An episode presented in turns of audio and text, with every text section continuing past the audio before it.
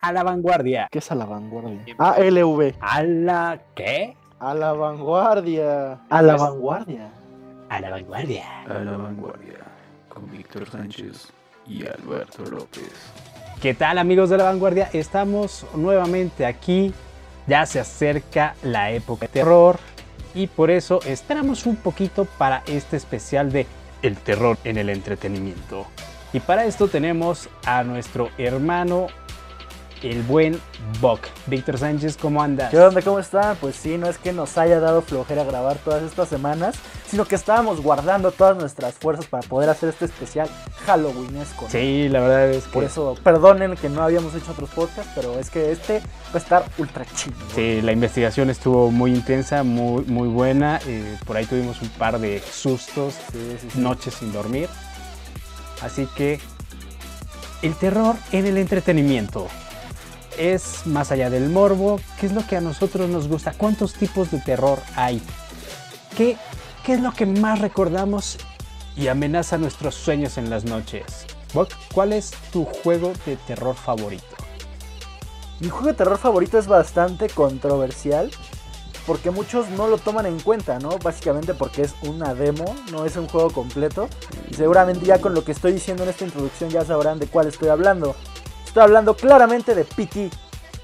Un juego que estaba destinado a convertirse en Silent Hills, en un reboot de la franquicia, que iba a estar dirigido y desarrollado por Hideo Kojima, con participación de Guillermo del Toro, y que pues nos mantuvo como con suspenso porque se presentó durante una Gamescom.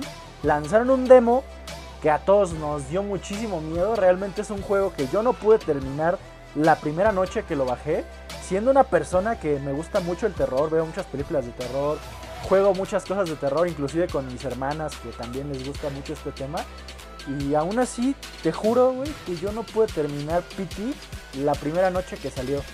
Porque, o sea, sí te transmite una atmósfera bastante tétrica, lúgubre, y a pesar de que es un juego que se desarrolla solamente en un pasillo, sí te, te pone los nervios de punta cuando te sale la fantasma que se llama Lisa, eh, cómo se abren las puertas, cómo ves su aparición, o sea, te hablan, inclusive hay una, una parte en donde el radio te dice que voltees hacia atrás y empieza a sonar como música, escuchas a la mona detrás de ti literalmente, escuchas Sí. como su respiración, entonces yo creo que mi juego de terror, aunque sea una demo que no salió ni siquiera el juego completo, para mí siempre va a ser PT.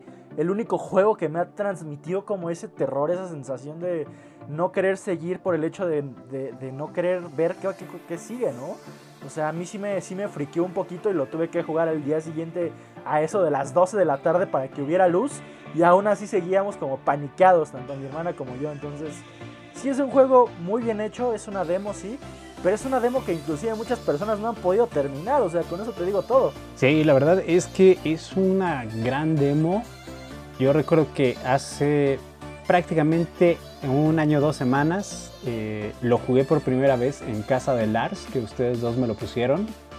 Y sí, justamente pese a que estaba acompañado y la luz era adecuada para no tener miedo, sí te transmite esa, esa tensión que uno dice, hola, hola. Y, de repente sientes vibraciones en el control, eh, checas cambios de temperatura, de luces, de sonido, justamente como dices, los pasos, la respiración. Todo, todo ese ambiente se genera muy bien para atraparte. Y de hecho, esto sí que es como que un tema generacional, porque tú dices que tu juego favorito es el reboot y mi juego favorito fue el original, que es Silent Hill. Ah, porque pues a mí me tocó también como de 16, 17 años. Entonces yo sí lo jugaba de noche, pero me tensaba tanto que también ahorita ves las gráficas y dices, ay, ¿eso qué? Pero en ese entonces eran como gráficas de última generación, güey. Entonces, Top. ajá, tú decías, Eran gráficas. Güey, se ve casi real, ca- casi me salpica la sangre y pues ahora lo ves y te ríes. Pero yo lo jugaba de noche con las luces apagadas, pero llegaba tanta la ansiedad que me daba que optaba por poner música. Entonces ponía Cyberburgen, este, Haggard, música que también uno dice, pues eh, eh, no, no es algo que como Dominique, Nique, Nique. Sí es algo muy oscuro, pero es más animado y me rompe la tensión, ¿no? Porque de repente en la música gritaba de "Oh", y tú estabas. Sí, no, salirte de la, de la tensión, de, de la atmósfera, que como bien comentas, que te generan estos juegos.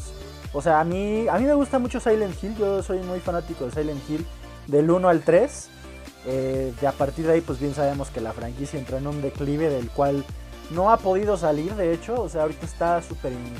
O sea, no se sabe qué va a pasar con la franquicia de Silent Hill porque no ha tenido pues demasiado éxito con sus... sus ¿Cómo se dice? Sus entregas pasadas. Y pues a pesar de que hay varios rumores que dicen que posiblemente el PlayStation esté al frente tanto de, de Silent Hills como de un Silent Hill reboot que no sería Silent Hills, o sea, de dos títulos de la franquicia que están a cargo de Sony, pues hasta el momento no nos han dicho nada, ¿no? O sea, seguimos sin saber si es verdad. Entonces, igual Resident Evil le costó reencontrar su camino hasta que salió Resident Evil 7. Eh, recordemos que tanto el 5 como el 6 a mucha gente Mm. no les gustaron. Sobre todo creo que el 6 es el más odiado. A mí, a mí personalmente me gustan porque pues los jugué con mi hermana, pero creo que influye un factor diferente, ¿no? Porque nosotros nos divertíamos bastante como interpretando a los, a los distintos personajes con los que podías colaborar. En el caso de Resident 5, pues tenías a Chris y a Sheva. En el 6 tenías a Chris, a Leon, a Jake, que es el hijo de Wesker. Pero creo que la franquicia hasta que salió el 7 fue como que volvió a reencontrar su camino, ¿no? Al terror al que nos tenían acostumbrados. El 7 es un juego muy bueno que si bien se asemeja bastante justamente a PT, pues creo que es una idea que ya venían como los desarrolladores persiguiendo, ¿no? Desde que salió Outlast, que Outlast tuvo un éxito apabullante. Eh, mucha gente lo consideraba como pues uno de los mejores juegos de terror de la historia. A mí personalmente no me gusta. Yo no sé si me vayan a odiar, pero yo Outlast no se me hace un juego que verdaderamente dé miedo. Se me hacen juegos como muy repetitivos. No sé si tú has tenido oportunidad de jugarlos, pero Outlast es como un juego en donde todo está tan scripteado que ya sabes lo que va a suceder. O sea, pasas por un rincón súper pequeño en un pasillo y te, te asustan en cuanto vas a salir o te asustan cuando vas entrando al pasillo. O sea, tiene momentos demasiado scripteados que, que te hacen adivinar en dónde te van a intentar espantar. Y tanto Outlast 1 como Outlast 2 padecen como del mismo problema. Y entonces si eres una persona que juega muchas cosas de terror o ve muchas películas de terror, seguramente vas a empezar como a adivinar, ¿no? Así de, ay, estoy en este cuarto donde seguramente atrás de ese libro va a salir algo. Uf, salió algo. Y entonces como que vas perdiendo esa magia, por así decirlo, de, de espantarte. Claro que la primera hora sí es un juego que sí te mantiene así como de, ay, ¿qué está pasando? Pero ya después ya se vuelve tal lo mismo todo el tiempo que a mí realmente Outlast me dejó de fascinar por, e- por ese apartado. Pero creo que el modo de juego que tiene la manera de usar la cámara como tu principal herramienta, ¿no? El estar buscando como las pilas y sobre todo la perspectiva en primera persona, que es lo que hace que tú te metas más dentro de un personaje. Creo que eso lo adaptó muy bien tanto PT como pues en este caso Resident Evil 7. Ya vemos que el 8, el de Village que sale el año que entra, también va a adaptar como esta misma fórmula en primera persona con, con el mismo protagonista, inclusive va a regresar personajes como, como Chris Redfield, que ahorita pues no sé por qué es malo, pero en los trailers aparentemente se ve como que es malo, ¿no? Entonces Outlast ahí bien metió ahí un nuevo género, no sé si hubo otro juego popular que hiciera este como pues modo de primera persona antes que Outlast. Según yo, quizás sí lo hubo. Siempre, siempre hay alguien que lo hace primero, ¿no? Pero Outlast creo que lo popularizó, lo hizo comercial. Y de ahí otras empresas dijeron, ¿y por qué no adaptamos nuestras franquicias hacia ese pues, apartado, ¿no? Que a la gente le está gustando. También creo que Amnesia sigue este, este mismo patrón. Entonces, son varios los títulos de terror que están eh, pues apostando por meterte literal dentro de las entrañas del personaje que estás ahí interpretando. Pero para mí los mayores exponentes pues sí serían PT, Resident Evil 7, de la vieja escuela. Me gustan mucho los primeros dos Resident. Eh, el 3 tam- no me gusta tanto a mí el 3, ni el original ni el remake. Eh, el 4 me gusta porque es de acción y fue como una reinvención de un género totalmente diferente. Además de que cómo olvidar el morir es vivir y te voy a hacer picadillo, todas esas cosas, ¿no? Que, que seguramente los marcaron, o, o la- la- el escenario en donde estás como en un refrigerador gigante, ¿no? Con los estos tipos que sacan picos enormes y te matan con ellos y no los puedes matar. O sea, tiene muchos momentos bastante emblemáticos. Y pues creo que esos son los que los que me los que me han mantenido. Ahorita está estamos jugando uno que se llama Phasmophobia. Pero ese te lo dejo a ti. Bueno, Phasmophobia tiene también este tipo de cualidades que hemos dicho. El primero tiene un ambiente en el cual estás en el camión, está todo tranquilo, estás en la calle, está tranquilo, entras a la casa y eh, la música tiende hacia bajos, con lo cual sientes un cambio de, ambiente. Los ruidos también como que tienden hacia bajos. Entonces te empieza a llenar de tensión mientras estás ahí.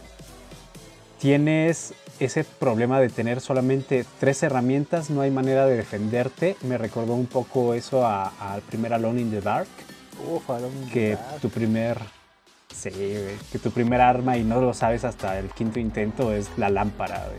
Que también, como si lo respeten tanto las personalidades que tienen los diferentes entes de acuerdo a, a la investigación que se ha tenido, como los poltergeist que avientan, los Sony también pueden aventar cosas, aunque los poltergeist son un poco menos violentos. eh, se interactúan cuando estás solo, cuando estás en grupo. Todo esto y el diferente tipo de eh, instrumentos con los cuales tú puedes estudiar para saber qué fantasma hay. Bueno, para todo esto vamos de regreso. ¿Qué es Phasmophobia? Phasmophobia es un juego donde tú eres el investigador paranormal Eres un Ghostbuster. Ajá, no, de hecho eres el antes del Ghostbuster, porque ellos los cazan. Tú debes de decir, pues mira, de acuerdo a la investigación y todo lo que tenemos, en esa casa hay una Banshee. Ok, sí. Tienes razón. Eso es lo, lo fuerte, que no tienes una manera de cómo enfrentarlos. O sea, eh, lo más cercano es poner un crucifijo en la habitación eh, embrujada Pero solo funciona los primeros cinco minutos. Y debes de pasar pruebas, debes de checar escáneres, todo esto. Y, por ejemplo, el escenario de la escuela está, sí, sí te llena de, de tensión, sí te da un poco de miedo estar en ese lugar. Y entre cuatro todavía no lo podemos, todavía no podemos pasar ese escenario que supuestamente es de fácil a, a mediano. Somos un poco torpes. Y aparte es en primera persona, entonces. ¡Ah! Y te juegan con las luces, de repente tu lámpara falla, Te cierran las puertas. te cierran las puertas, ajá. Y, y entonces la última vez a mí me cerraron la puerta justo antes de salir y morí tres juegos seguidos. Ya mi seguro de vida me daban 25 pesos y era como ya, ya no quiero nada. Sí, o sea, de hecho, si ustedes han visto como las películas de. Las de Insidious y las de. las de ¿Cómo se llama? La, de- la, la otra de. La de Warner, que no, no recuerdo, que también está muy de moda. El conjuro. El conjuro. Ahí justamente se ve. eh, pues como la labor que, que desempeñas en Fasmofobia, ¿no? Porque ves que está la señora, la viejita, que es como la que se comunica con los muertos, pero antes de ella hay dos chicos o dos personas eso, creo que es en Insidious sobre todo donde se ve este, este trabajo, Ajá. porque hay como dos barbones que se encargan de justamente estar revisando los cuartos, de ver qué temperatura hay, de detectar en dónde está el, el muerto o el demonio en este caso. Y ya la señora es la que después entra y se comunica con ellos y ya como que hace el trabajo de esoterismo, ¿no?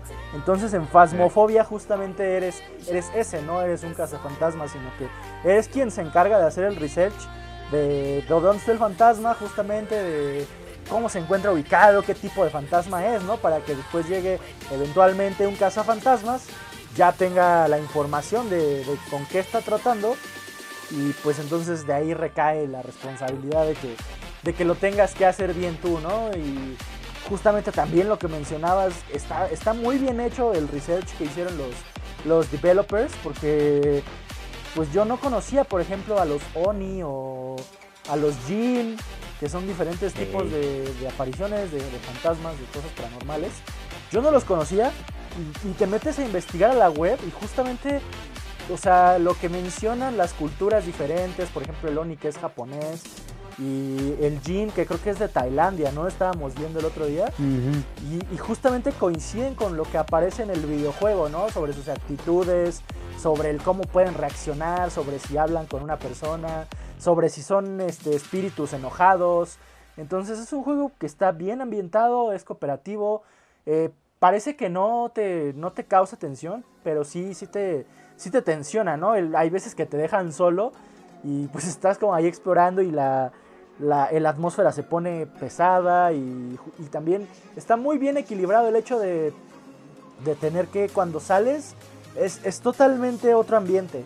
Y después entras a la casa y justamente empieza a sonar la musiquita así toda tétrica y, y empiezas a escuchar cosas, hay veces que te lanzan objetos. Entonces es un juego bastante bueno que si ustedes no lo han probado, pues denle una oportunidad, ¿no? Todavía se encuentra en Early Access en Steam. Todavía no es un juego pues completo por decirlo así, sino que los, los desarrolladores le están añadiendo funciones sobre la marcha mientras lo probamos los jugadores. Pero yo no creo que sea un juego injugable, por, por así decirlo, ¿no? Valga la redundancia, juego injugable.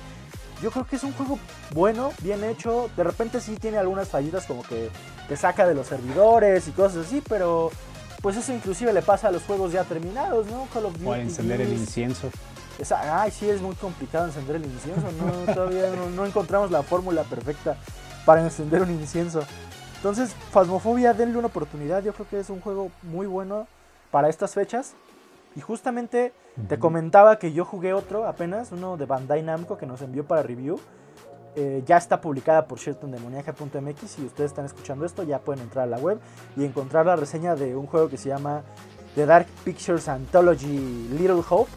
Que es básicamente uno de esos títulos en donde pues está todo también scripteado, ¿no? Solamente vas manejando a los personajes, vas tomando decisiones y toda decisión que tomes, toda decisión afecta al desarrollo de la historia. O sea, aunque tú pienses que hiciste una pues, actividad que valió para pura madre, esa actividad al final te va a recompensar con algo. O sea, por poner un ejemplo, hubo una parte en donde decidimos tomar un cuchillo que estaba aparentemente tirado así en una cocina, ¿no? Pues ese cuchillo nos sirvió para defendernos ya casi al final del juego de un ente que nos perseguía. Entonces, imagínense hasta dónde llega como pues este esquema de tomar decisiones que es un juego desarrollado por cierto por Supermassive Games que su juego creo que más mm. conocido de terror es Until Dawn y es un juego de PlayStation 4 exclusivo también denle una oportunidad a Until Dawn creo que es su trabajo mejor logrado sin embargo Little Hope está muy bien también a mí se me hizo un juego muy bueno y sobre todo el final que nos tocó porque tiene diferentes finales dependiendo de, de cómo es que llegues a esa recta y el que nos tocó creo que estuvo muy bien, a mí me sorprendió, o sea, yo no esperaba que ese fuera el desenlace. Porque todo el tiempo estás como maquinando, ¿no? En tu mente así de, ay, no, este va a ser el malo, este va a, va a pasar esto. Y al final, o sea, neta, yo no me esperaba lo que nos pasó. Y sí fue como de, ¿what? Entonces, es un juego que te saca buenos sustos, tiene muy buenos sustos. O sea, si estás de repente caminando bien tranquilo y de repente te sale ahí un fantasma. Literal, son scare jumps como los de los del Warzone. Entonces está, está muy bueno. Sale Will Poulter, que es un actor que seguramente conocen. Porque pues es, es, el güerito que tiene cara de malo que sale en Narnia. Y también sale en las películas de Maze Runner. Entonces es un actor que ahorita está tomando mucha fama. Eh, estuvo considerado para interpretar a Pennywise en el reboot de eso. Sin embargo, creo que al final el nuevo director quiso a Bill Skarsgård. Y por cierto, Bill Skarsgård, un aplauso. Ya hablaremos más tarde de películas. Pero Little Hope pues cuenta con la participación del actor. Eh, obviamente como le pagaron más pues es el de portada. Y pues sí influye mucho dentro de la trama principal. Pero también aparecen otros actores secundarios que lo hacen bastante bien. Que pues creo que su interpretación está muy bien hecha. Y si les gustan estos juegos como de tomar decisiones y que influya, ¿no? Sobre todo si eres de esos que estás viendo una película de terror y dices, ay, no, ese tipo, ¿por qué se está yendo al ático? ¿Por qué no salvó a tal persona? ¿O por qué no hizo aquello? Aquí te dan la oportunidad de que tú decidas si quieres hacer eso y si, pues que tú veas si la cagaste, ¿no? o sea, que no, no, te quedes nada más diciendo que, que los de la película lo hicieron mal. Y aquí te des cuenta que en verdad en una situación de estrés extremo en donde te está persiguiendo un ente demoníaco, no es fácil reaccionar. Bueno, para ti, ¿cuáles serían los elementos esenciales para un juego de terror para ti, que te guste. Y no sé, una, unos cinco juegos que tú digas, estos son mi top 5 de juegos de terror. Pues mira, yo creo que lo principal es que tenga buenos personajes, una buena atmósfera, eh, el hecho de que tenga buenos sonidos, música, sobre todo aquí eh, en Silent Hill Akira Yamaoka, ¿no? Un gran compositor que fue el encargado de transportarnos con esas melodías tan, tan cañonas. O sea, los monstruos, creo que el diseño influye, influye mucho, que, que veas una aparición aunque sea pixelada, como en el caso de los primeros Silent Hill, tú veías a las enfermeras o veías a Pyramid Head y sí decías como de... Ok, y, te daba ese cierto miedo, ¿no? Entonces yo creo que el diseño de personajes, el diseño de villanos, eh, la ambientación, la música creo que para mí son lo principal. Y los cinco juegos que para mí lo cumplen, pues uno es PT, el otro sería Silent Hill 1, eh, Resident Evil el primero. Eh, también pondría Amnesia, el primer Amnesia, porque el segundo todavía no he tenido oportunidad de jugarlo. Y Outlast, a pesar de que a mí no me gustan, creo que el 2 está muy bien hecho, el cómo tocaron el tema de las eh, iglesias como satánicas y la adoración al diablo y todas estas cosas, creo que están muy bien. Entonces creo que para mí eso sería mi top 5 de videojuegos de terror. Muy bien. Yo, yo coincido, pero más en el apartado sonoro. Recuerdo mucho en Silent Hill cuando empezabas a escuchar el del radio. Las campanadas. Ajá, o las campanadas. eh, no sé, que de repente pasabas una parte y empezaban a sonar golpes y al final era un gato.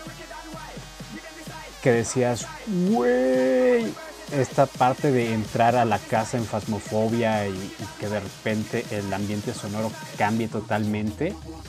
Yo siento que es algo que me pone muy tenso y algo que sufro y disfruto mucho en los juegos de terror. El apartado visual, yo creo que lo que más me gusta es lo que no se ve, lo que no está bien definido. De repente vas caminando y ves una sombra pasar, eh, ves una silueta como un fantasma que se va desvaneciendo. Es algo que, que me llama también la atención. O en otras partes, algo que te haga ver sumamente indefenso. Y también elementos extra que tal vez no influyan en la trama, pero que te dan ese toque de desesperanza. Por ejemplo, en, Little Nightmares, despiertas, pasas al primer cuarto y lo primero que ves es a una persona colgada, pero la ves gigante. Lo comparas con tu tamaño y es de, güey, ¿qué, qué, qué? ¿Por, por qué se suicidó y por qué es tan grande? ¿A dónde voy? ¡Ah! Entonces, el sonoro, esa parte visual y, los elementos que, que le dan como, como sazón, y también que te muestran que hay un mal mayor esperando. Al- Algo, o la sorpresa, ¿no? Como aventarle un agua al, al malo hace que salves a, a la enfermera en Silent Hill 1, no recuerdo bien. Entonces, todos estos apartados a mí son, es lo que me gusta mucho. Y también que definan muy bien la personalidad del personaje que estás jugando. Porque, no sé, una cosa es que estés recorriendo un pueblo fantasma lleno de apariciones para salvar a tu hija. O otra cosa es que tratas de salir de un lugar enorme porque quieres sobrevivir y todos son monstruos. Como que tener bien definidas las personalidades es algo que a mí me gusta mucho. Y mi top 5 yo metería Silent Hill, Little Nightmares, es Dead Space. Que Little Nightmares es un juego muy infravalorado, ¿no? Aprovechando porque mucha gente no lo jugó. Sí. Ya hasta va a salir el 2 el año que entra, en febrero me parece. Y mucha gente no jugó el 1, no saben de la existencia de Little Nightmares. O sea, Beto es un juego que, que jugó, que le gustó mucho y que siempre escucho que lo recomienda. Yo realmente no lo jugué tanto y me incluyo dentro de esos que no le dimos la oportunidad. Sin embargo, sí me causa curiosidad. Entonces, creo que el diseño de los niveles, ¿no? Es lo que está impactante Sí. Little Nightmares porque justo lo que, lo que dices, ¿no? Ves cosas como grotescas y todo es una cosa súper pequeñita. Entonces, pronto le voy a dar una oportunidad a ese Little Nightmares antes de que salga el 2. Bien, pues la, la verdad es muy recomendado también de Bandai Namco. Y creo que últimamente ha estado por ahí eh, en varias eh, ofertas. Entonces sí es algo que yo recomendaría mucho. Eh, a ver, ¿qué otro? Dead Space, sobre todo el 2. E- esa sensación de que siempre estás siendo cazado es, es algo que, que sí te cala, que sí te quedas como de... "Ay, uy". Eh, ah, Alone in the Dark, como que es una joyita entre que sí, ¿no? Yo lo pondría en el quinto lugar, aunque todavía nos falta uno. Como se pueden dar cuenta, yo soy alguien muy viejo, entonces por eso tiendo hacia esas épocas. Y yo creo que Resident Evil 2, sobre todo por la parte en la que te toca jugar a la niña, que es el... No tienes manera de defenderte y te va un poquito más difícil que a Leon, entonces sí es como de, ay güey, güey, corre, corre, corre, corre, corre. Entonces sí es, ese sería mi top 5 en videojuegos. Sí, por cierto, Atari, si nos estás escuchando, ya sacan un nuevo the Dark porque ya tiene como 10 años que no sale un nuevo. Entonces, ya hace falta, ¿no? Ya hace falta que saquen otro. Sí, no manches. Y Dead Space. Dead Space también está medio muerto porque EA deshizo Visceral Games. Entonces, está un poco complicado que salga un nuevo Dead Space, pero pues tiene muchos fans, tiene una base de fanáticos bastante grande. Entonces, en algún momento a EA le va a interesar su dinero nuevamente, así que seguramente sacarán un nuevo Dead Space. Esperemos. ¿Qué quieres hablar? ¿Películas? Películas, ¿no? Vamos hacia películas. Vamos hacia películas. Porque yo no he ido, la verdad, a muchas obras de teatro de terror y a la única que fui me decepcionó porque decían puras groserías, entonces estuvo un poco Ah. Sí, ya, ya, ya, ya sé cuál dices. Sí, sí, sí. o creo. Muy bien, películas. U- últimamente también han salido varias películas y Muchas, reboots. Muchas. Pero, pero algo que me gustaría saber tú qué opinas es, llevamos dos años desde la de nosotros que se mete mucho... ¿Os? Ajá, os. No la he visto. ¿Cómo no? Si la vimos en Universal, ¿o no fuiste? No, no, no, yo no fui, yo, yo fui a la de Get Out. Ah, cierto, Get Out, perdón. Sí, Get Out y la de Oz no la he visto. Oz también está chida. Por ejemplo, desde Get Out, que sí tienes razón, fue esa la que inició todo, donde empezamos a ver comedia con terror. Sí, porque de hecho el director es como, es comediante, ¿no? Entonces Ah, no, no puede. combinó de, de manera bastante curiosa. ¿Tú, ¿Tú qué opinas de esto, de la comedia con el terror? Es que creo que, o sea, a mí no me gusta, pero creo que es necesario, ¿no? Porque si no la gente podría sufrir de algo, de algo no, no tan positivo. Por ahí dicen que mucha tensión puede llegar a que, que dé un infarto, cosas así, y no todos tenemos como el mismo aguante.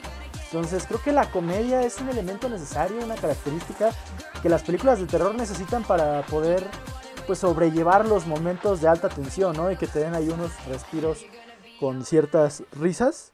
Entonces yo creo que pues nunca vamos a dejar de ver pues cosas como esa.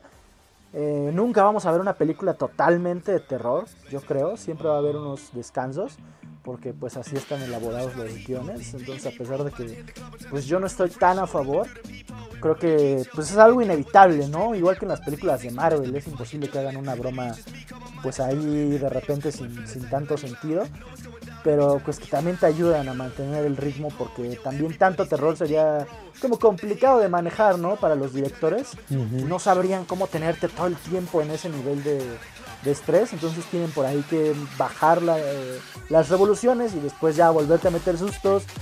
Y pues el hecho de que puedan manejarlo de buena manera es lo que puede llegar a afectar. Sin embargo, hay directores que lo hacen muy bien, en este caso en la película de, de Get Out, creo que está bien manejado, es un humor decente y el terror también está bien, ¿no? No, no- no es una película que, que sea para espantarte, sino que es una película para tenerte en tensión, ¿no? Con cosas que, que estás viendo, presenciando y dices, ¿qué demonios está pasando, no? ¿Qué estoy viendo? O sea, de repente sí pasan como cosas que te sacan de onda, sí te, te sacan de tus estribos, entonces es una película justamente diseñada para esto. Y pues sí es uno de los mejores exponentes, creo, del terror en el cine, ya que pues está un poquito complicado por ahí decidir cuáles serían las mejores películas, ¿no? Ya que el, el terror es bastante subjetivo, Sí. como, como todo. Pero creo que definir buenas películas de terror en, en el cine sí está un poquito difícil. A mí en particularmente hay una película muy antigua que me gusta bastante. Se llama El Sacristán del Diablo. En inglés tiene otra, otro nombre que no recuerdo. Que es básicamente pues un sacristán que convoca a un demonio para matar gente. Entonces, es una película muy viejita, que donde inclusive el, el- el malo es una botarga de chango. Pero se ve, a mí, a mí me, me fascina, yo- para mí es mi película de terror favorita por siempre. Y pues no sé si la quieren ver algún día, creo que está en internet en todos lados. Entonces, yo apenas me iba a comprar el Blu-ray, fíjate, una edición especial que se veía muy bonita y era como de aniversario, pero ya se había agotado. Entonces, a mí me- es una película que me gusta mucho. Pero sí está un poquito, ¿no? Un poquito difícil ahí elegir. Sí. Y fíjate que esas películas que dices, luego las encuentras en la mesa de DVDs de Mi Shop. El que está ahí como de a montón. Luego ahí encuentras algunas joyitas Sí, sí. como esa. Ahí. Gente que no valora y dice, ay, esta película qué. Ajá, y luego encuentras cada película que te quedas de ajaja. Adiós, idiotas. No saben lo que me acaban de vender por 60 pesos. Sí. Pues fíjate que también de mis favoritas es una un tanto vieja, que es la primera versión de Hasta el viento tiene miedo. Muy buena, muy buena. O sea, tiene grandes actuaciones, tiene buena trama y sobre todo la tensión que alcanzan en, las, eh, en algunas eh, escenas en las cuales no es necesario ni siquiera que veas a un fantasma. O sea, escuchas el lamento de Elena o el viento soplando y las mujeres se quedan viendo y esta noche hasta el viento tiene miedo. Quedas de, uy, Mufasa. Eh, a mí me gusta mucho eso. Yo, yo soy más de lograr ese, ese momento de tensión. Y te preguntaba esto de la comedia porque apenas vi la nueva versión de Las Brujas y tiende mucho hacia la comedia. O sea, dicen chistes, las brujas ya parecen el Joker, parecen como un club de fans de Jared Leto. No, de Jared Leto, de este Heath Ledger. O sea, un poco más y le faltaba decir, ¿sabes por qué tengo esta cicatriz? Y aparte, hablan como Dory en Buscando a Nemo. Adiós, esto es cetáceo. Es como de ya. O sea, francamente, la primer bruja que habla te desespera. Más de darte miedo, te desespera. Luego los diálogos de la bruja mayor te dan risa y hay algunas inconsistencias en lo que hacen, pero ya pronto hablaremos de eso en algún video. Y entonces aquí yo siento que ya esta parte de comedia está rompiendo todo el género, porque tú dices, ah, no, pues va a ser terror, ¿no? Son brujas y está chido, quieren matar niños. Y de repente la comedia se lleva todo. Pero hace un par de años también vimos una gran película de terror con mucha comedia, pero mucha comedia, que era eh, Verano del 84, en el cual son unos niños estilo Stranger Things, De hecho, tiene muchas críticas por eso, porque dicen que es como una copia de Stranger Things. Ajá. Pero, ay, es que si te, te van llevando aquí lo terrorífico es lo bien que pasas al inicio de la película. Porque hasta empiezan a investigar desapariciones, creen que son este, asesinatos. Bueno, empiezan a, a descubrir todo esto. Y aún así te, la pasas bien, dices, ah, está chido, jajaja, bla, bla, bla. Pero llega un punto de inflexión, todo se rompe y te mantiene como en la expectativa y estás como no, no, esto no puede ser, esto no, no, neta no, por favor. Y, y a mí me aterró eh, el último eh, diálogo del, del malo. Ujú. es, un, es un gran speech, de hecho. Sí, entonces ahí siento que la comedia elevó mucho al final el, el rompimiento. Entonces sí, esta parte del- del ritmo, sobre todo del ritmo en las películas de terror, es algo muy, muy, muy delgado. Es algo que, que te da el win o el luz en, en este tipo de películas. Sí, sobre todo verano del 84 creo que hace muy bien ese trabajo de, de tenerte pues en chill todo el tiempo y de repente sí te salen como ciertos scare jumps. eh, de esos en donde vas- van, van los niños al ático, ¿no? Y de repente se cae algo, sale un gato, o suena alguna psicofonía rara y pues sí, claro que incluye este tipo de clichés. Sin embargo, creo que lo que a nosotros nos gustó tanto, pues sí es el ritmo, porque las películas de terror deben tener este ritmo que menciona Beto, y el hecho de que la película lo tenga tan bien estructurado, que todo el tiempo pienses que, que no va a pasar lo mismo y al final te cambian totalmente la- el tono de la película, inclusive el cómo el villano se desempeña eh, y, y cómo pre- piensas tú que va a concluir, ¿no? Porque Ajá. ni siquiera concluye como nosotros pensamos, o sea, el final es totalmente diferente a como pues te lo pudieras imaginar, porque el villano hace un speech y una amenaza que no vamos a spoilear porque pues ya no la van a querer ver, pero está en Prime Video de hecho. Entonces pueden verla, Verano del 84 es una de las películas más recientes que nos han gustado del género de terror. Sí tiene, sabemos, mucho, muchos elementos de Stranger Things, pero creo que los niños que ahí aparecen tienen su propio carisma también para destacar como, Sí. como bandita, ¿no? Si te llegas a encariñar con ellos. O sea, también como pues en, en eso que también está la bandita de los fracasados. o- Sí, ¿cómo los fracasados. se llaman así, ¿no? Los fracasados. Aquí en Stranger Things pues se, se repite lo mismo. Pero pues vamos, que cualquier qué, qué cosa es original actualmente, ¿no? O sea, todo toma, todo toma inspiración de algo.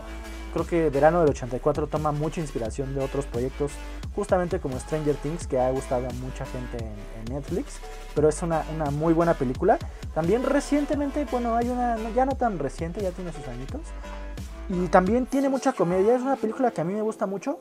Se llama The Cabin in the Woods. No sé si tú la has No, visto. no lo he visto. Eh, la cabaña en el bosque. Eh, Thor es el protagonista, de hecho. O sea, Chris Hemsworth sale ahí. Ah, es... es- una gran película de terror. A mí me, a mí me gusta mucho, güey. Espera, eh, Dejando de lado el final. es una donde abajo de la cabaña hay como cuartos y un cuarto de control en el cual abren puertas y Ajá, una- justo. Ah, ya, entonces sí la he visto, sí. Esa película, hasta que llega la parte del laboratorio donde ya todo como que se sale de control y bla, bla, bla. Me parece una gran película de terror. O sea, tiene muchos clichés. Eh, obviamente son los típicos güeritos, ¿no? A los que empiezan a matar y de repente no sabes qué está sucediendo. Pero salen como villanos nuevos, o sea, sale el cliché del enmascarado. Y tiene tantos clichés de terror que a mí me, me gusta muchísimo. O sea, se me hace una película muy entretenida, muy bien hecha, que tiene todas las bases de una película de terror. Tiene sustos, tiene personajes cliché, tiene buen ritmo y si dejamos de lado el final en donde todo se sale de control del laboratorio, creo que es una de las mejores películas de terror que, que hay en los últimos años. Está muy bien dirigida y también creo que la saga de Insidious, la primera, a mí me parece una película maravillosa, Oh, ok. sobre todo la primera hora.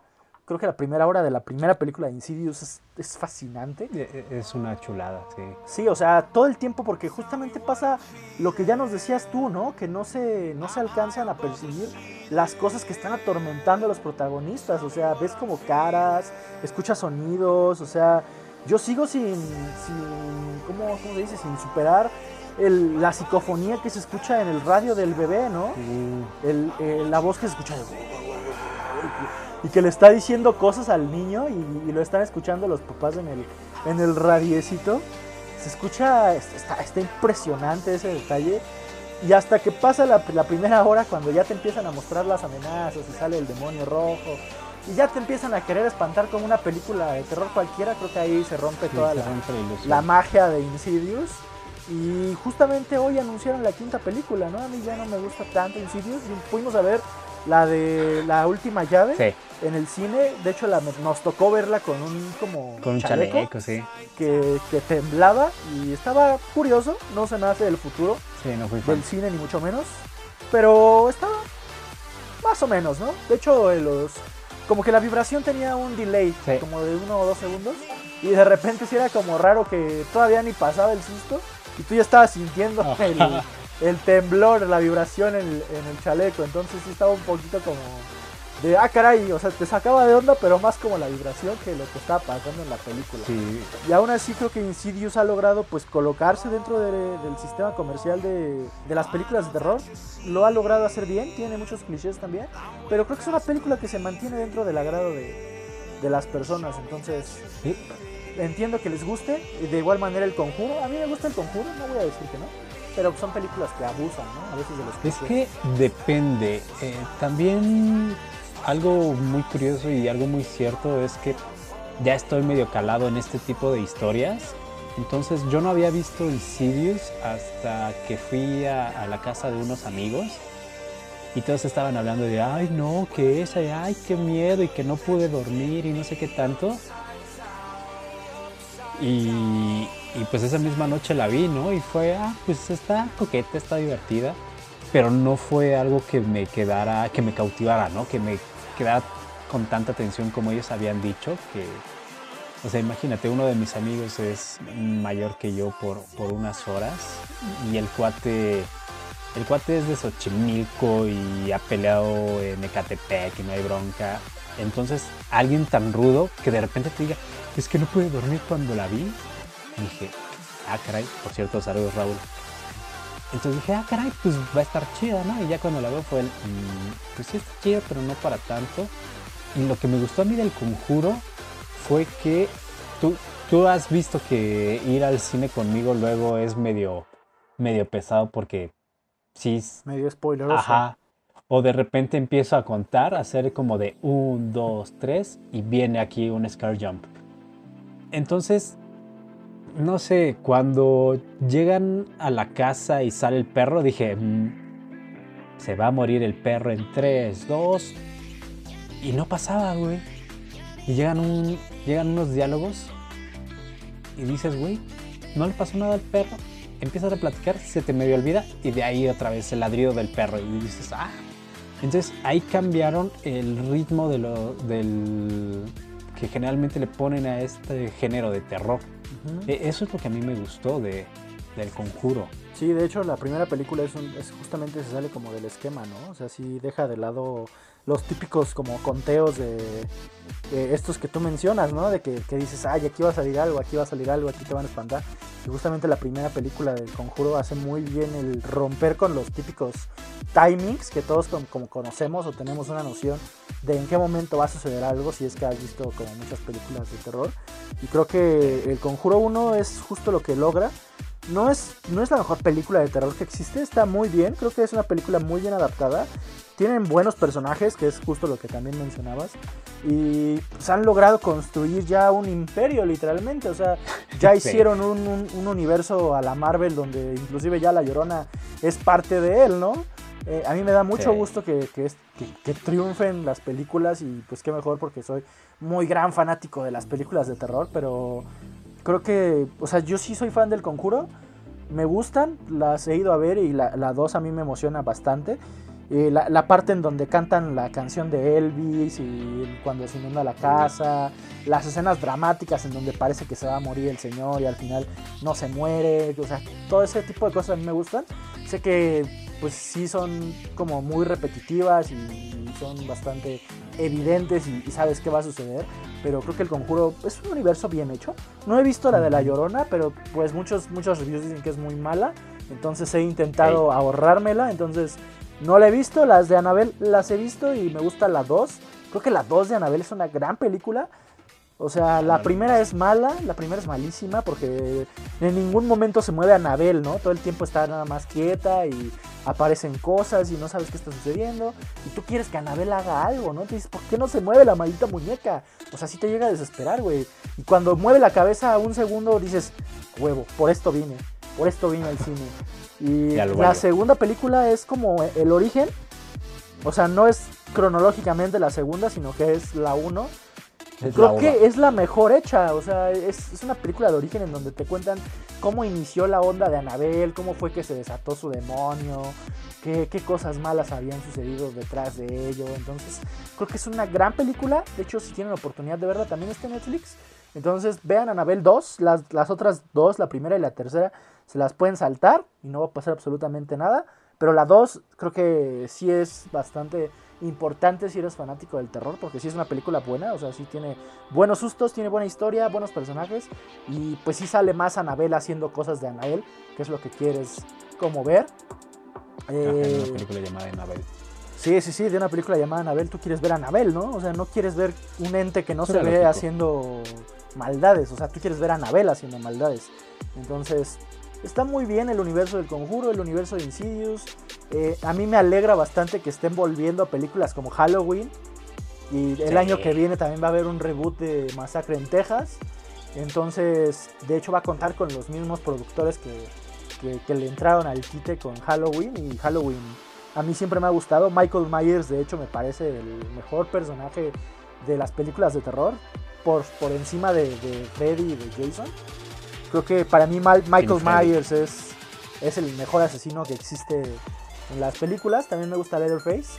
Pero para mí Michael Myers es como el- es la cara de la maldad. O sea, para mí es su máscara es lo que, lo que más me gusta, su actitud, el, el cómo mata de manera, o sea, va a sonar como muy frío, pero me gusta cómo mata, ¿no? O sea, cómo les tumba los dientes y les arranca las entrañas y no le importa, o sea, Sí, es muy brutal. es muy brutal, o sea, y es una, es, no es un muerto, que es lo más importante, no es un zombie como lo es Jason o no es una aparición como es Freddy, sino que es una persona pues común cualquiera, ¿no? Que te podías encontrar saliendo del metro Constitución. Creo que eso es lo que más a mí me gusta de Michael Myers, que es una persona real, o sea, es un tipo que podría ser cualquier engendro del mundo, entonces me, me da muchísimo gusto que, a- que a Halloween le haya ido bien con su reboot y que ya tengan otras dos películas listas. Qué lástima que por el COVID no hayamos podido ir a ver la 2, porque ya en estos momentos ya la habríamos visto, ya estaríamos saliendo de la película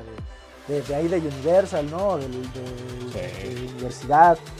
Entonces, no queda más que esperar, yo creo que ya, ya llegará, ya habrá tiempo para, para pues deleitarnos nuevamente con el cine y a ver para cuándo rebotean también Pesadilla en la calle del infierno y, Uf, y, uf, y- Viernes 13, ¿no? Creo que les hace falta un rebootito igual a Jason y a. Freddy porque pues, sus películas han marcado época.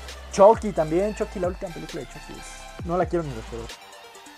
Ay, que quién sabe, ¿eh? porque con estos reboots que han hecho, creo que sí no sería costeable volver a hacer a Freddy, porque Freddy es.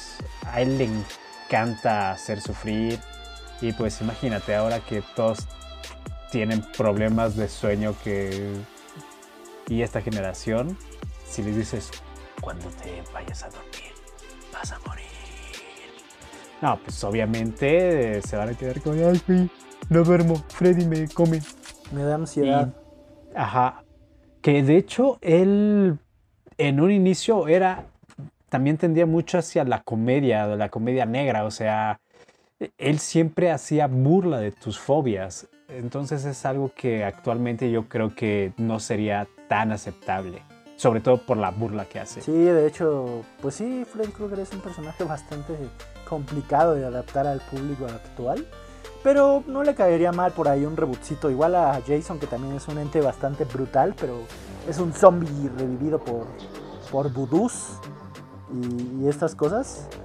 Eh, no sé, a mí me, me encantaría. Soy, soy fan de Jason, me gusta Jason, pero insisto en que Michael Myers me parece mejor. Eh, la fórmula de Jason creo que es más replicable ¿no? en la actualidad porque pues es el típico slasher en donde pues ya sabes, ¿no? El cliché de los gringos que se van a una montaña a pasar el fin de semana y se les empieza a aparecer porque tiene el rencor contra su mamá. y- Entonces creo que es una película más adaptable.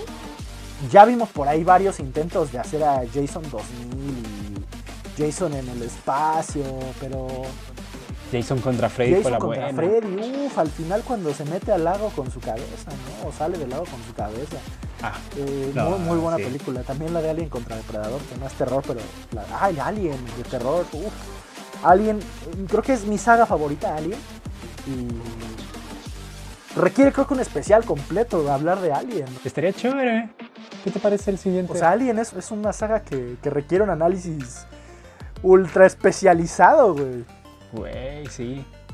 La, la verdad es que sí, ¿eh? Y es de las buenas sagas que hay de terror, ¿no? O sea, Sí. el- terror, ciencia ficción. y Que además, No sé tú dentro de qué género la metes más. que además fue innovador porque quien lucha contra el alien, quien sobrevive, quien tiene toda la fuerza, Riley, es una mujer, rompiendo estereotipos desde los 80, chavos.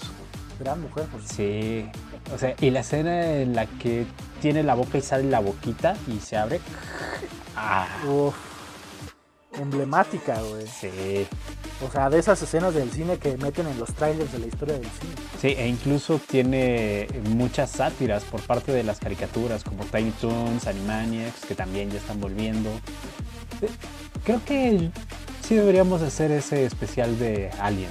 Sí, sí, sí, igual invitar a fanáticos de Alien que tengamos entre nuestros amigos. Creo que es una saga muy nerd, entonces deben haber varios que sean fanáticos como yo.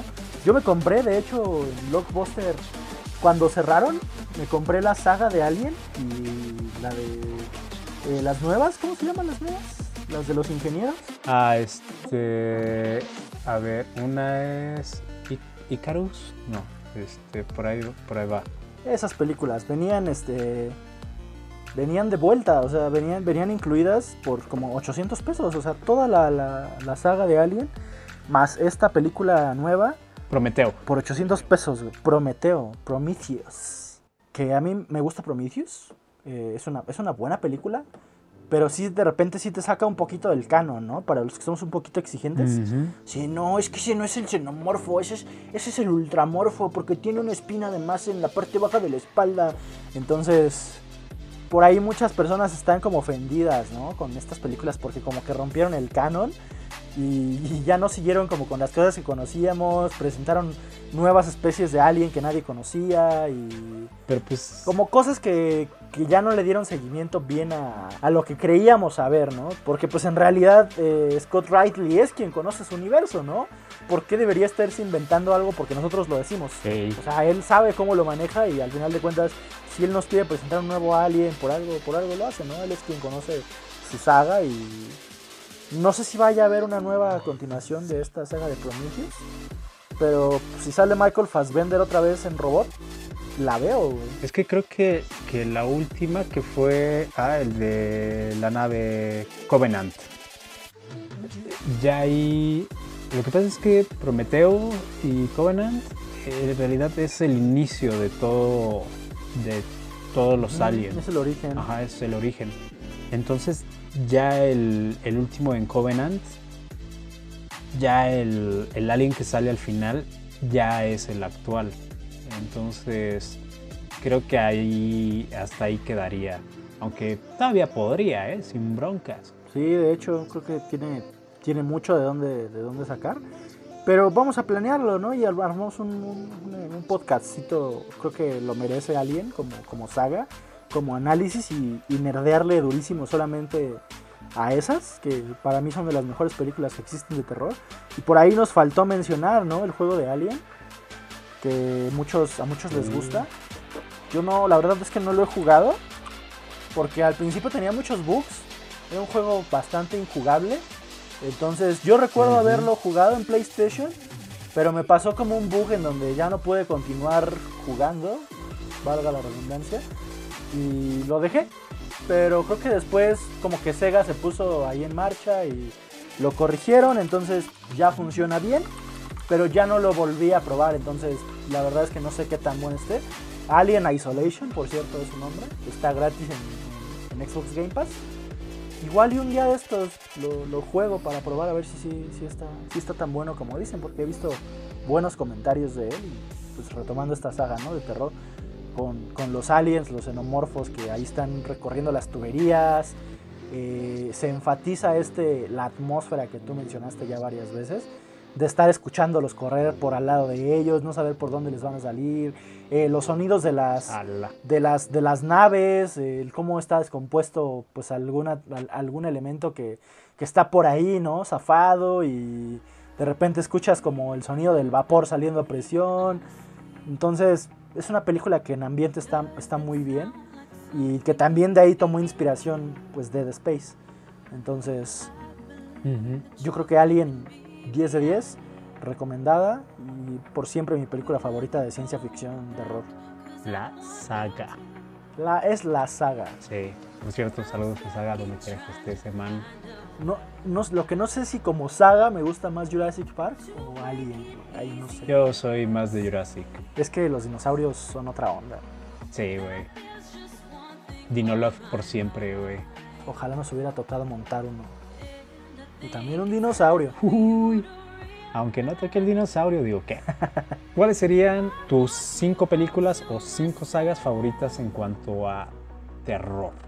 Halloween, Viernes 13, ¿Ok? eh, eh, Pesadilla en la calle del infierno. Me gusta Insidious la primera. Sí, es muy bueno. Y pues mi película top de terror, pero no porque sea buena, sino porque me trae buenos recuerdos, pues es La Habitación del Diablo. Yeah.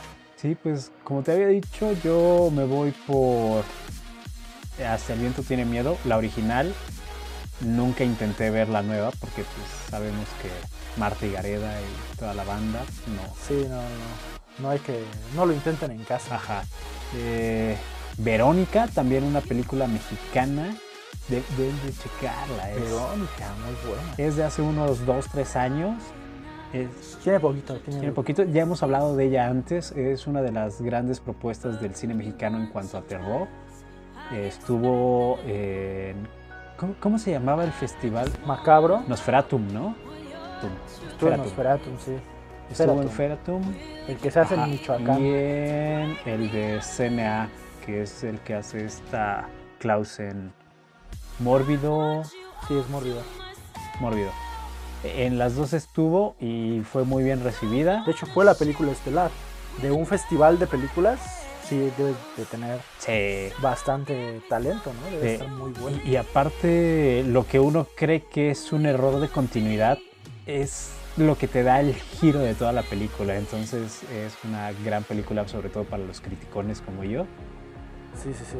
No es tanto de terror actualmente, pero Gremlins, Gremlins es buena. Gremlins como que es, está entre terror y comedia eh, or- originalmente. A mí me gustan mucho. Fíjate que volví a ver la de Brujas, la viejita, la de los 90, y, y me gustó mucho, sobre todo esos detalles que te mencioné afuera del podcast de cuando desaparecen los niños y de repente los ves en las pinturas, eh, esa onda siniestra que te ponen al lado de todo lo inocente que son los niños, te cala en verano del 84 y creo que ya no, o me falta una. No, si ya, me ya. falta una es pesadilla. Pesadilla en la calle del infierno. Uf. Sí. Es que Freddy, Freddy siempre va a ser Freddy. dos. Que incluso le hacen un homenaje en Malcolm cuando acusan a Malcolm de que espía a los vecinos. Tienes a Dewey saltando la cuerda cantando uno, dos, viene Malcolm, tres, cuatro, te ve en calzones. Es algo muy bonito. Bueno, no es bonito que te vean calzones, ¿verdad? No, no, no. Bueno, depende. Si están bonitos tus calzones, pues sí. Ah, eso sí. No, pues últimamente como ando encerrado y no veo a nadie, pues traigo, traigo los gachitos, entonces no, ahorita no está Sí, padre. sí, sí. Ahori- Ahorita es buen momento para que usen sus Fruit of the Loom. Ajá. Si ustedes tienen unos que dicen, güey, esto es ya como que debería de darles crán, es el momento de usarlos continuamente hasta que, hasta que mueran Sí, ya que se pueda salir, ya se vuelven a poner. y comprar ropa cómoda. Es lo mejor que pueden hacer. Y teatro, teatro, eh, espectáculos. ¿Qué es lo que te ha gustado, mi Boc, en cuanto a teatro y espectáculos? Mm, pues la verdad es que no he presenciado alguno que me haya gustado. No, no tengo mucho que aportar en ese, en ese aspecto y cuando fuimos a ver El Exorcista en, en obra de teatro no, no me gustó. Perdón gente del Exorcista, pero la regionalizaron demasiado y creo que el hecho de que digan palabrotas no hace una regionalización adecuada. Ajá, que una niña diga, ah, chinga tu madre. Sí, no, es como, wey, what the fuck.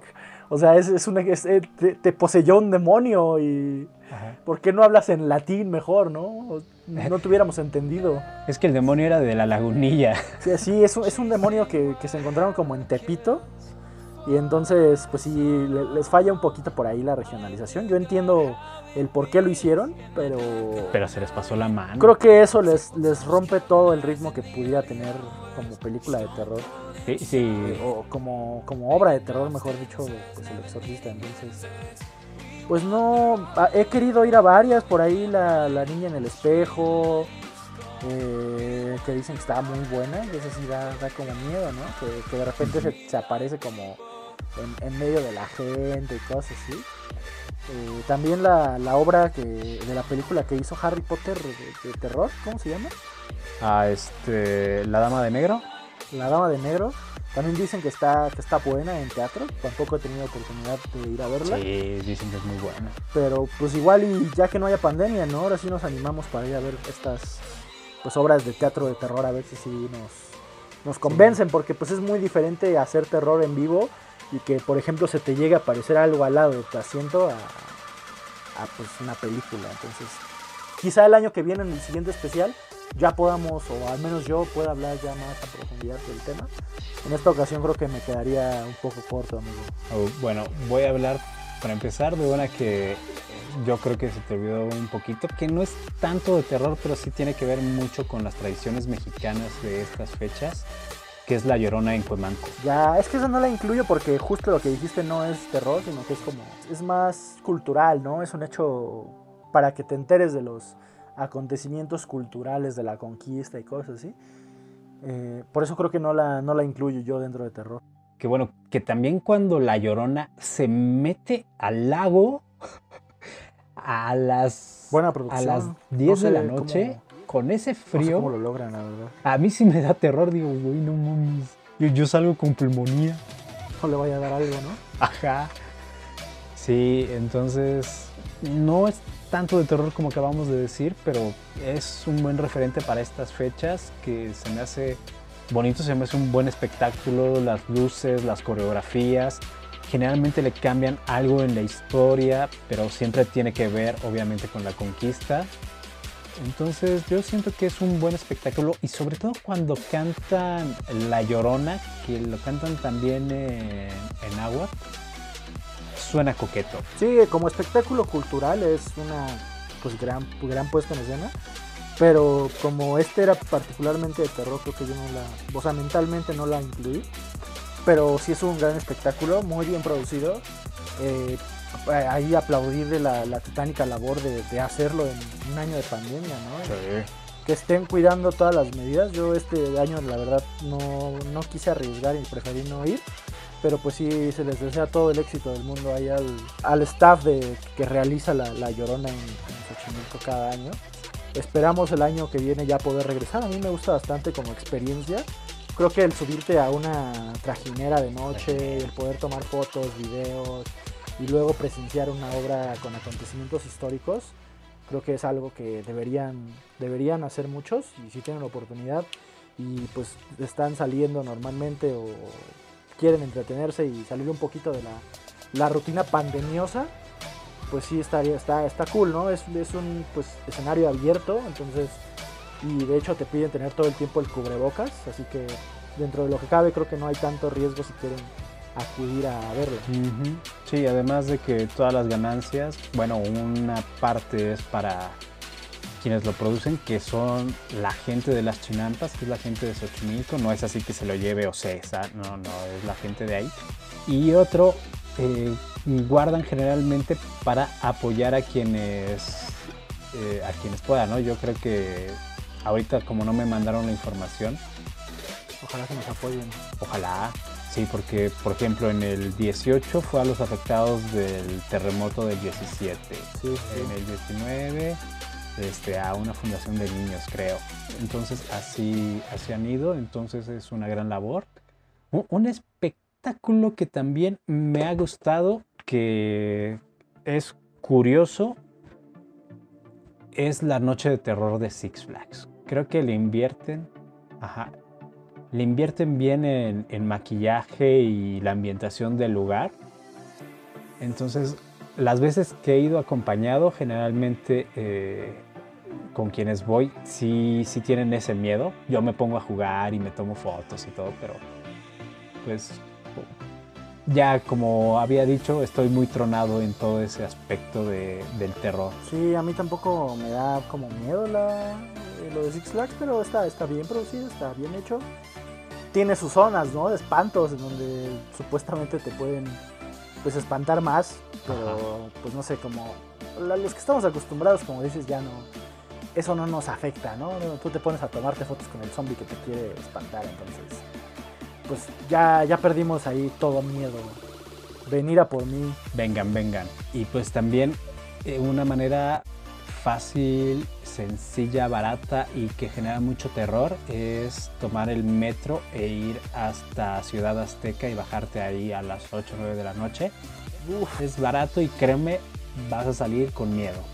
Sí o sí. jamás vas a tener ese nivel de adrenalina otro día.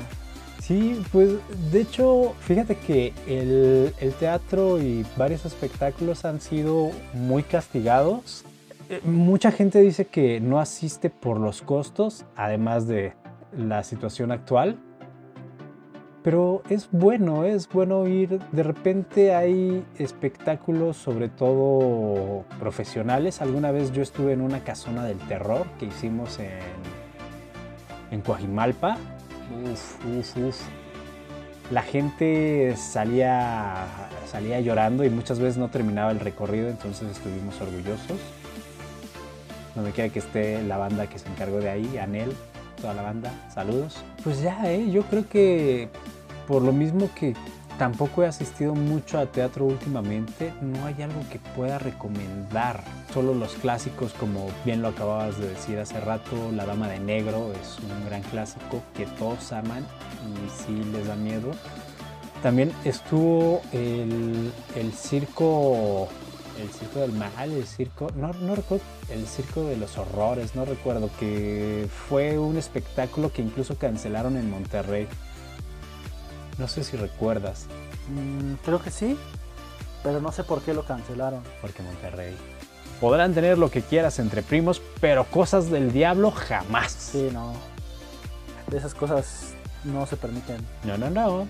Igual añadir el Survival Zombie, o sea, fuera de mame, yo cuando fui a Monterrey justamente, eh, fue un, un gran evento, o sea, realmente te transporta la adrenalina de vivir un apocalipsis zombie, porque pues estás en un pueblito donde te invade pues un zombies, entonces debes correr por tu vida, porque si las pierdes pues te vas al carajo, entonces un espectáculo que viene de España, que intentamos también reproducir acá en la Ciudad de México, sin embargo, por, por temas de permisos y esas cosas, fue un poquito complicado. Sí. Esperemos en algún momento poder retomar ese proyecto, pero creo que Survival Zombie, un evento muy bien producido, saben lo que hacen, o sea, el, el maquillaje es buenísimo, los zombies están súper bien caracterizados.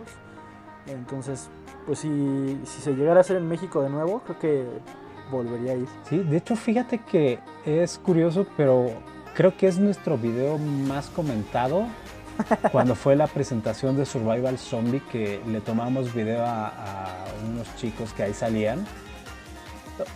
Y de hecho, me metí en las estadísticas de, de YouTube y nos dice quiénes checan, quiénes toman tus videos. Y por ahí hay un chico que hizo una recopilación de videos de zombies y por ahí tomó el fragmento de, nosotros. Y coincide en que gran maquillaje, muy buenas actuaciones. Y también nos ayudó a decirle a la gente que, que es un video, que no es cierto, que, que no se crean que es en verdad Sí, sí, sí. Aquí no es por, no es por decirlo, o sea, no es por querer quemar a la gente. Pero todos los días recibimos, o sea, comentarios negativos en ese video de gente diciendo que es falso, que se ve horrible, que no es real, que, que los zombies no pueden caminar, no sé qué. y- No existen. O sea, neta, si les enseñáramos los comentarios les darían mucha risa porque todos los días nos llegan comentarios nuevos en ese video. Y de hecho es nuestro video más dislikeado. Tiene 1100 dislikes contra 800 likes. Eh, 88 mil reproducciones de gente que todos los días se mete a decirnos que falsísimo, que por qué engañamos, que los zombies no son reales. Que no, no sé. Nosotros sabemos que no son reales, gente. Lo sabemos, dejen de decir esas Ah. cosas. nosotros los contratamos, señores. Sabemos que no son reales. Sí, los grabamos de hecho como publicidad viral, o sea, esa era la intención, que, que, que funcionara. Y si se meten a la descripción, estaba el link del evento, entonces, si nos escuchan y ven nuestros videos, ya dejen de decirnos que son falsos, ya lo sabemos. La verdad, ese era un gran maquillaje y se veía real a las 4 de la tarde. Entonces, imagínate ver eso a las 10 Sí, sí, sí. en medio de la nada. Era el. ¡Uf! ¡Qué miedo! Pero como dices, esperemos a que todo esto termine y retomarlo. Estaría, estaría chévere por ahí hacer algo. Ojalá, ojalá se pueda. Pues esto yo creo que sería todo por el momento o algo de lo que quieras hablar, mi Bok. Pues de lo mucho que la quería, pero ella a mí no. Eso también da mucho miedo, pero creo que ese también es un tema para otro podcast. Sí, es que le dio miedo el compromiso. Le dio miedo, exa- exact- le dio miedo al éxito. Pues, ¿Qué pasó, mamita? Sin miedo al éxito, aquí podrías Sin estar. miedo al éxito. Un saludo a la jefa que ya se fue bailando con la enfermedad falsa. Sí, sí, sí. No le dio miedo el COVID. Y pues ni modo, así, así nos tocó. Bok. ¿qué onda? ¿Dónde te encuentra la gente? Ya no voy a hacer la broma de que en mi cuarto porque me la queman, entonces solamente en mis redes. Guión bajo Víctor RKO, Víctor RKO en Instagram y en Demoníaca escribo todos los días. Yo soy Alberto López, nos encuentran en Cero Lag. Si esto te gustó, compártelo. También nos puedes dar tus ideas de qué te gusta, qué no te gusta, cuáles son tus películas favoritas. ¿Has visto las que nosotros mencionamos? También tus videojuegos. Tú comenta, sobre todo si estás en YouTube. Si estás en cualquier plataforma de podcast, nos puedes comentar en YouTube o también nos puedes comentar en Cero Lag y La Demoníaca. Yo fui Alberto López. Sí, puedes, puedes entrar a nuestro video de los zombies para decir que no son reales y que la gente se dé cuenta de que están comentando tonterías. Y en YouTube voy a poner la liga de los zombies abajo para que no se queden con las ganas. Eso fue todo. Muchas gracias por estar hasta aquí y recuerda que tú estás en la vanguardia. Ojalá que nos manden un refrigerador de Xbox Series X. Ah, quiero mi refrigerador, estaría bien Mándenlo padre. Xbox, mándenlo. Y aparte, ahí metería unos monsters. Uf, de miedo. Sí, entonces ya quedaría los colores institucionales, güey. Y le ponemos el Sí. logo de cero. Ya, güey, ¿qué más quieres? El logo de la vanguardia. Ah, obviamente. Jalo, jalo. Cuídense. Se cuidan. Hasta pronto. A la vanguardia con Víctor Sánchez y Alberto López.